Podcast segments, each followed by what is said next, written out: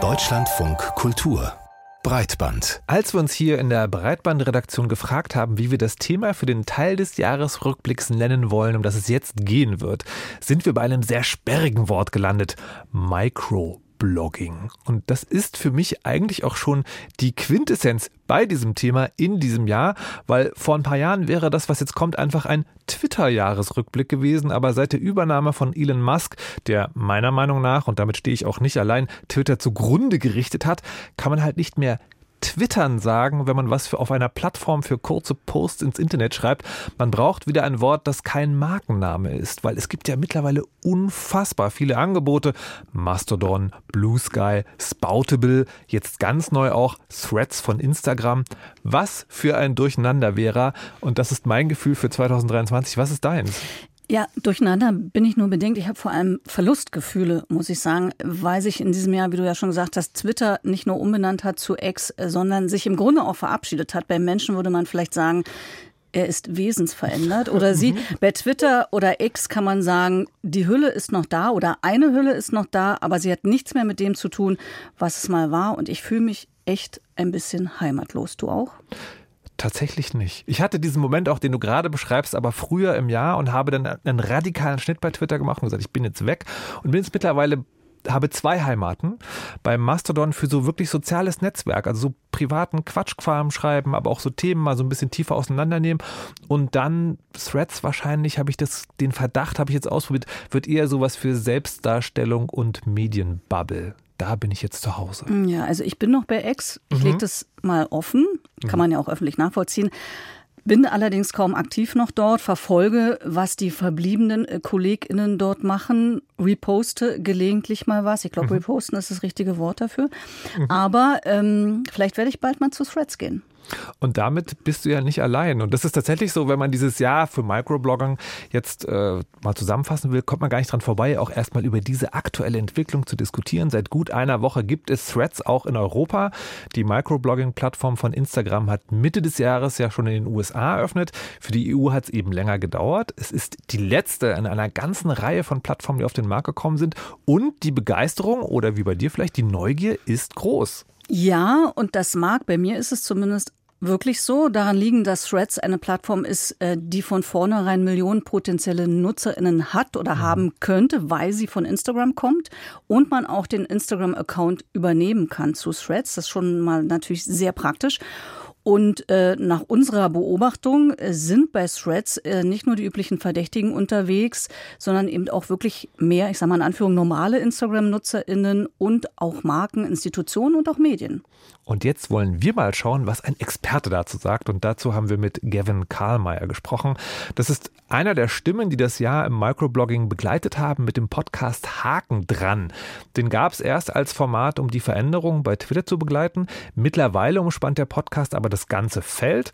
Und Gavin ist auch als Formatentwickler Kollege von uns beim Deutschlandfunk, Digitalexperte und er war dieses Jahr auch schon mal hier bei Breitband zum Thema. Genau, und wir wollten mit ihm nicht nur das Jahr besprechen, sondern erst mal wissen, was es mit dieser Threads-Begeisterung auf sich hat. Also die liegt sicher irgendwie an der Instagram-Verbindung, aber woran eigentlich genau? An der leichten Zugänglichkeit, dem Vertrauensvorschuss oder sehen sich die Leute ausgehungert nach dieser Art von Kommunikation? Das Letztere würde ich, glaube ich, verneinen. Die anderen Punkte aber alle in unterschiedlicher Ausprägung sind, glaube ich, der Fall. Also die Tatsache, dass wir jetzt ein soziales Netzwerk haben, das in einer Umgebung stattfindet, in der ich mich sowieso schon bewege, ich also nicht zwangsläufig ein neues, naja, ein, ein neues Netzwerk aufbauen muss, neue Leute kennenlernen muss, weil ich die alle von Instagram mitbringen kann, hilft, glaube ich, total dabei, dass es gerade so einen kleinen Threads-Boom gibt. Und die Tatsache, dass es eben jetzt eine, endlich eine richtige Erleichterung gibt, von dem Leidensdruck, den alle, die bislang noch auf X unterwegs waren, verspürt haben. Und diese Kombination hilft, glaube ich, total dabei, dass wir jetzt irgendwie uns bei Threads naja, vielleicht so ein bisschen aufgehoben fühlen. Threads ist in Deutschland ja jetzt eine gute Woche alt. Es gab und gibt Voraussagen in alle Richtungen. Das wird bald wieder abflauen. Da geht's los bis hin zu, das wird die Plattform, weil alle Lust drauf haben. Was ist deine Prognose? Ich will, also es ist schwierig zu sagen. In den USA war Threads ja auch extrem erfolgreich gestartet damals. Also der USA-Staat war ja deutlich früher als der EU-Staat. Ähm, und im Sommer hat Threads innerhalb von fünf Tagen 100 Millionen Neuanmeldungen verzeichnet. Das ist der erfolgreichste Start eines sozialen Netzwerkes überhaupt. Ich wage aber jetzt nicht so ganz genau zu prognostizieren, ob sich in Europa das, was danach passiert, das wiederholen wird. Denn in den USA sind natürlich danach die ganzen Leute, die erstmal sehr interessiert waren und reingucken wollten, wollten, die sind dann erstmal so ein bisschen ausgeblieben danach und wieder weggegangen. Dieser Einbruch der Nutzungszahlen, der scheint sich gerade wieder so ein bisschen zu stabilisieren. Es rappelt sich wieder ein bisschen auf, die Zahlen steigen wieder der, der Nutzung und man kann, glaube ich, auch diese kleinen Spitzen in der Nutzung von Threads kann man übereinander legen mit den Schlagzeilen, die Exo produziert und Elon Musk produziert. Auf der anderen Seite, dadurch, dass die EU jetzt eben auch bei Threads ist, gibt es auch wieder Anreize für Menschen in anderen Ländern, wie zum Beispiel in den USA, das Netzwerk zu benutzen, weil jetzt eben alle da sind. Ich glaube, dass wir hier auch erstmal so einen kleinen Einbruch erleben werden, weil die ganzen Leute, die von Instagram mal rüberkommen, um zu gucken, wie sich dieses Microblogging anfühlt, die werden natürlich irgendwann das Interesse verlieren meine These. Ich glaube trotzdem, dass Threads gekommen ist, um zu bleiben und die Aussagen von Adam Mosseri, dem Instagram-Chef, und Mark Zuckerberg klingen jetzt eher so, als wäre das Commitment da, aus Threads eine wirklich große und nachhaltige App aufzubauen.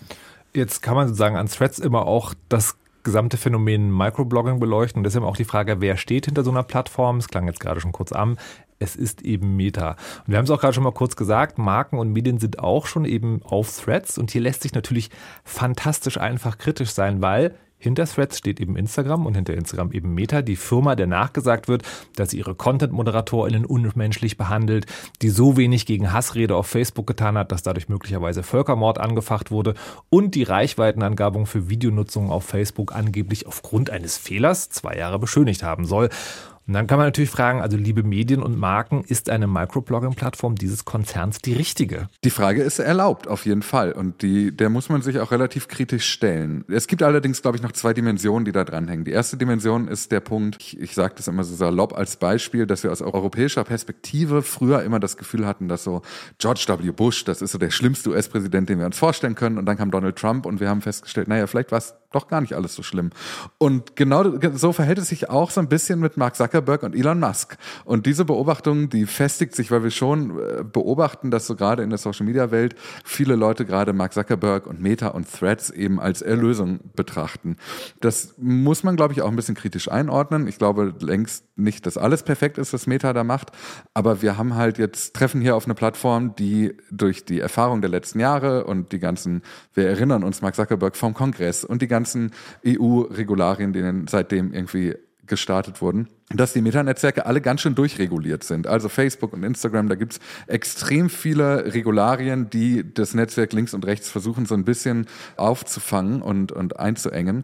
Und das sind eher Dinge, die Hoffnung machen für Threads als den nächsten großen Player. Aber es stimmt natürlich, es gibt und gäbe dezentrale Alternativen, wie zum Beispiel Mastodon im, im Fediverse, eine Plattform und ein Netzwerk, das komplett dezentral ist, das überhaupt gar keine wirtschaftlichen Interessen hat.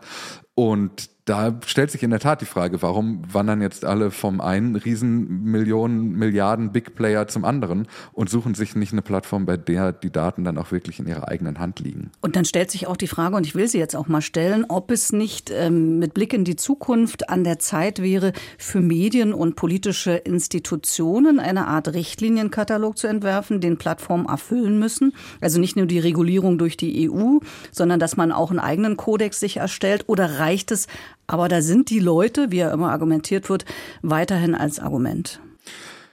Ja, also ich habe das Gefühl, dass vor allem die EU-Richtlinien und Regularien da jetzt erstmal schon ziemlich gut funktionieren und dass die Strafen, die dagegen stehen, dass die scharf und empfindlich genug sind, als dass sich die Netzwerke auch daran halten. Anders lässt sich ja gar nicht erklären, warum Meta so lange gewartet hat, Threads in die EU auch zu bringen. Also ich glaube, dass die EU-Richtlinien, ähm, vor allem der DSA und DMA, also der Digital Services Act und der Digital Markets Act, dass die erstmal ein guter Anfang für diesen Punkt sind. Aber trotzdem glaube ich, dass dieser Richtlinienkatalog, den du da gerade angesprochen hast, dass man den zumindest für die Frage braucht, auf welchen Netzwerken wollen wir denn eigentlich sein? Auf welchen Netzwerken wollen wir selber publizieren?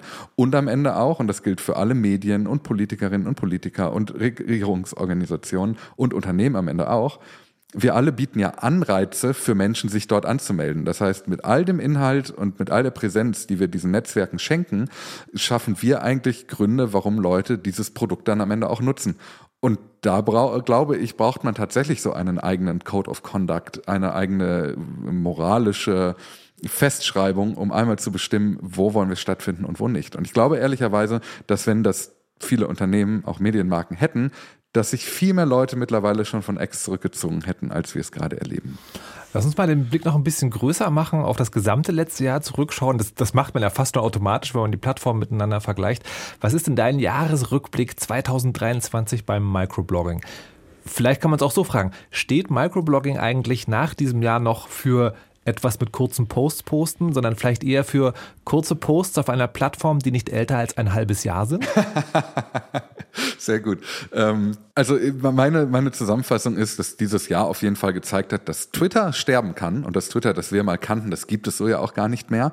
Aber dass die Idee Microblogging, dass man die nicht kaputt kriegt. Anders kann man auch nicht erklären, warum Mastodon erst so einen Boom hatte, warum dann viele zu Blue Sky gewandert sind und dass es ehrlicherweise eine, eine totale Echokammern-Perspektive darauf, weil die Leute, die zu Blue Sky gegangen sind, das war schon viel Medienbubble. Und warum Threads dann jetzt auch so einen äh, gefühlt sehr, sehr erfolgreichen Start hingelegt hat. Wir kennen noch keine Zahlen, aber wir haben ja schon das Gefühl, da ist was los. Der Marktplatz ist voll. Und dementsprechend würde ich sagen, meine Microblogging-Jahresrückblick-Zusammenfassung 2023 ist, Microblogging ist einfach nicht kaputt zu kriegen, obwohl man es offenbar stark probiert hat. Und wie sieht die Zukunft aus? Also man könnte vermuten, Mastodon für Nerds und netzaktivistisch Interessierte als Nische, Threads für alle anderen. Nun hat aber Instagram-Chef Justin Osowski angekündigt, dass Threads auch das ActivityPub-Protokoll unterstützen will. Das heißt, stark vereinfacht, Mastodon-NutzerInnen und Threads-NutzerInnen sind Teil eines digitalen Kosmos, können einander folgen und interagieren und alles machen, was man sich so wünscht. Ist damit der Kampf um die Nachfolge Twitters vorbei oder probieren wir nächstes Jahr wieder drei neue Plattformen aus? Ich glaube ehrlicherweise, der Kampf ist, der ist so ein bisschen vorbei. Der, der Kampf wird jetzt anders geführt. Der Kampf wird jetzt geführt um die Frage, ob X denn tatsächlich obsolet ist oder nicht. Ich habe früher immer so gedacht, ne, wie du gerade auch dargestellt hast, es bilden sich, bilden sich jetzt so Lager, dass die, dass der Netzaktivismus zu Mastodon geht oder ins Cityverse eben. Bei Blue Sky findet halt so ein bisschen äh, Meme und Comedy und äh, Journalismus-Bubble statt. Und, und bei Twitter äh, halt vornehmlich rechtskonservative bis rechtsradikale Inhalte. Und ich bin mir nicht sicher, ob das noch so haltbar ist, wenn wir eben sehen, wie erfolgreich Threads ist und dass Threads eben mit dem Fediverse interoperabel werden wird. Weil dadurch werden wir tatsächlich eigentlich nur noch die Frage haben, gehst du zu X oder gehst du ins Fediverse? Und Blue Sky, der Erfolg von Blue Sky lässt sich so im Nachhinein ein bisschen zusammenfassen, so gefühlt, als wäre das so der Parkplatz gewesen, das Warten darauf, endlich zur nächsten großen Plattform weiterziehen zu können. Also ich glaube, dieser Run auf die nächsten Netzwerke, der ist damit jetzt tatsächlich erstmal vorbei.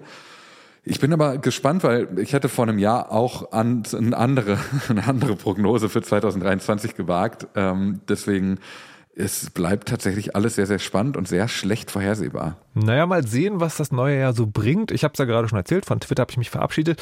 Und tatsächlich, diese Parkplatzmetapher zu Blue Sky, die stimmt auch für mich irgendwie. Ich glaube, ich bin da auch schon weggefahren.